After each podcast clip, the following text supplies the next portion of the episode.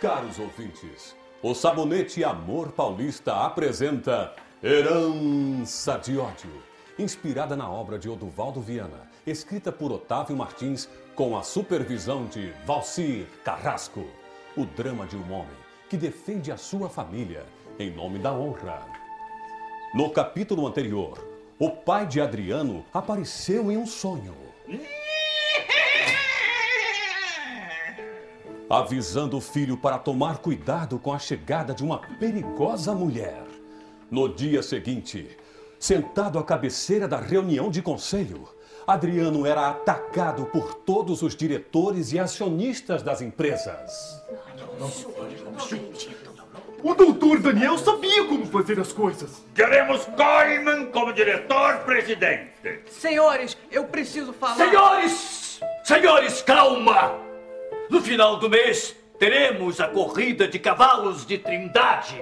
Seria interessante que deixemos esfriar os ânimos. Por favor, comprometo-me a auxiliar na reorganização com o senhor Adriano. Vocês concordam? Muito bem. Em Coleman, eu confio. Mas até segunda-feira.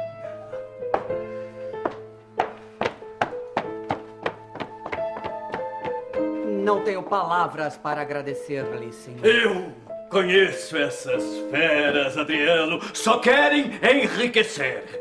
E eu espero que a partir de hoje nós tenhamos formado uma sólida amizade.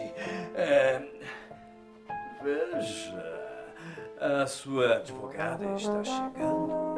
É, Boa tarde, senhorita Cristina. Deseja falar comigo? Não, não, senhor Coleman. Como vai o senhor? Eu preciso ter uma conversa privada com o senhor Adriano. Pois muito bem, eu- vou deixá-los a sós. É, com licença. Não posso me apaixonar por Cristina. Ah, coração traiçoeiro. Ah, Coleman, velho idiota. Adriano, eu, eu pensei muito esta noite e tenho uma coisa para confessar-te. Cristina, eu também tenho algo calado em meu peito que eu preciso externar. Cristina, Cristina, eu estou completamente apaixonado por ti. Eu também, Adriano. Eu também te amo.